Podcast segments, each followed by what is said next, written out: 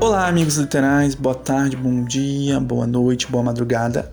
Bem-vindo a esse universo de resenhas de livro na nossa jornada epifânica. Hoje eu trago para vocês a Livraria dos Achados e Perdidos. E como, né, de sempre, um fragmento antes de começar. Abre aspas. Como sempre, é, sua mãe estava certa. Havia um livro para tudo, em algum lugar da biblioteca do universo. O nome que Natalie dera. Sua mãe sempre conseguia encontrar um livro que tratava justamente das coisas que procuravam Natalie. Fecha aspas. Depois da vinheta, vamos começar mais uma resenha. Vamos mostrar cultura para esse povo? Um adulto é triste e solitário. Grande maioria dos livros bons são livros de grande qualidade. Sou fã, quero service. é a afinação da interioridade.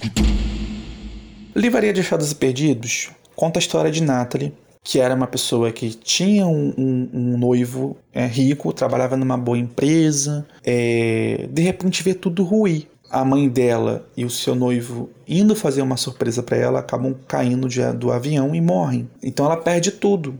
Ela precisa enterrar sua mãe e seu noivo e precisa assumir uma livraria que a sua mãe tinha. E então ela descobre que a livraria está quase fechando e falindo num num prédio, né, digamos assim, em que é muito antigo, cheio de problemas, cheio de problemas de obras que precisam ser feitas e várias dívidas.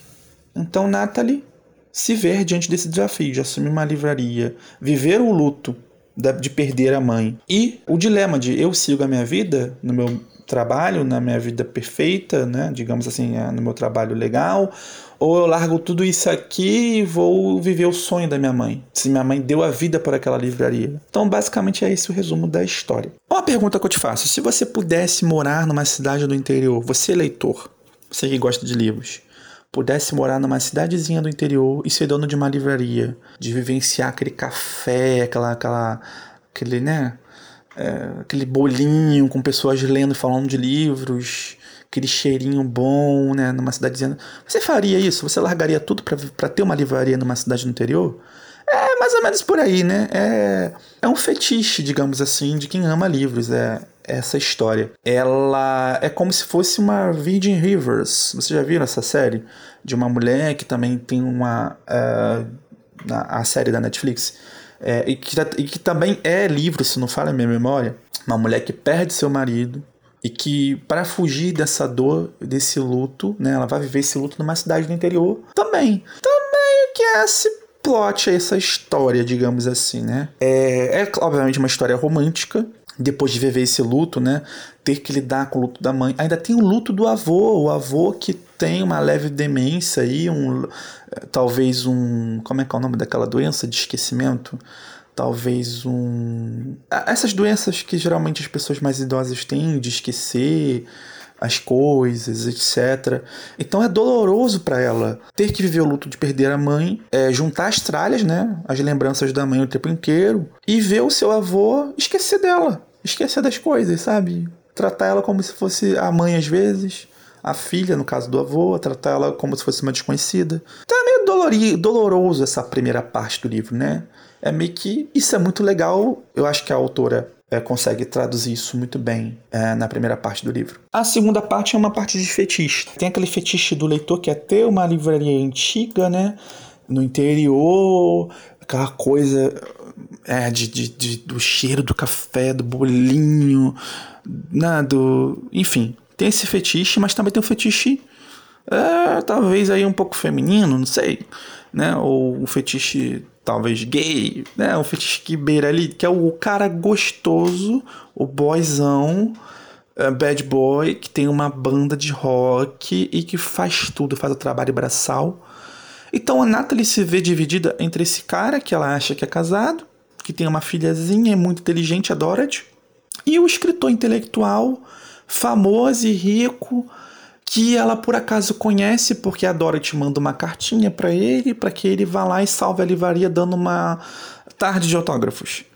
E esse cara se encanta por ela, pela Natalie. Então é o meio que assim, né, o crepúsculo aí do universo adulto, né? O, o boy é, gostoso, que seria o, o aquele é, lobo lá, né?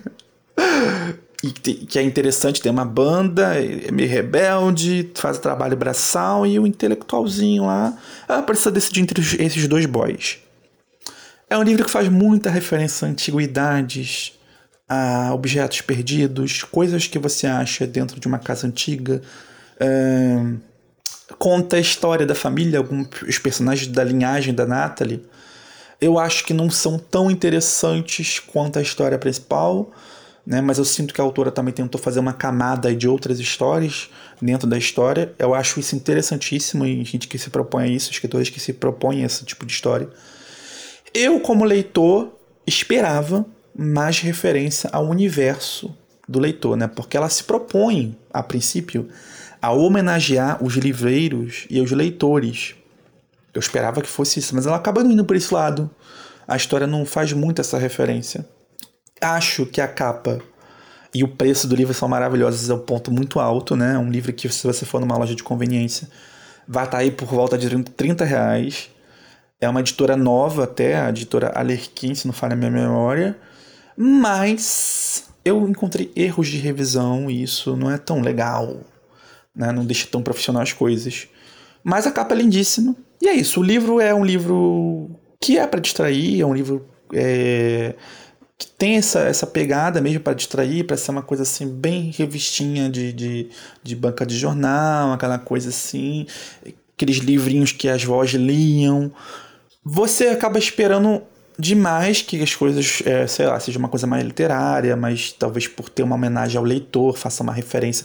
É um livro que faz muitas referências a outros livros também, mas eu acho que é rasa.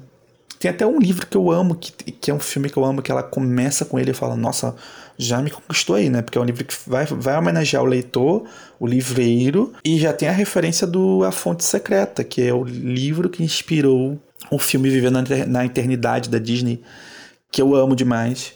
Aí eu já esperei, já estava esperando, né, que fosse, sei lá, é, talvez o livro da minha vida. Mas não é o livro da minha vida.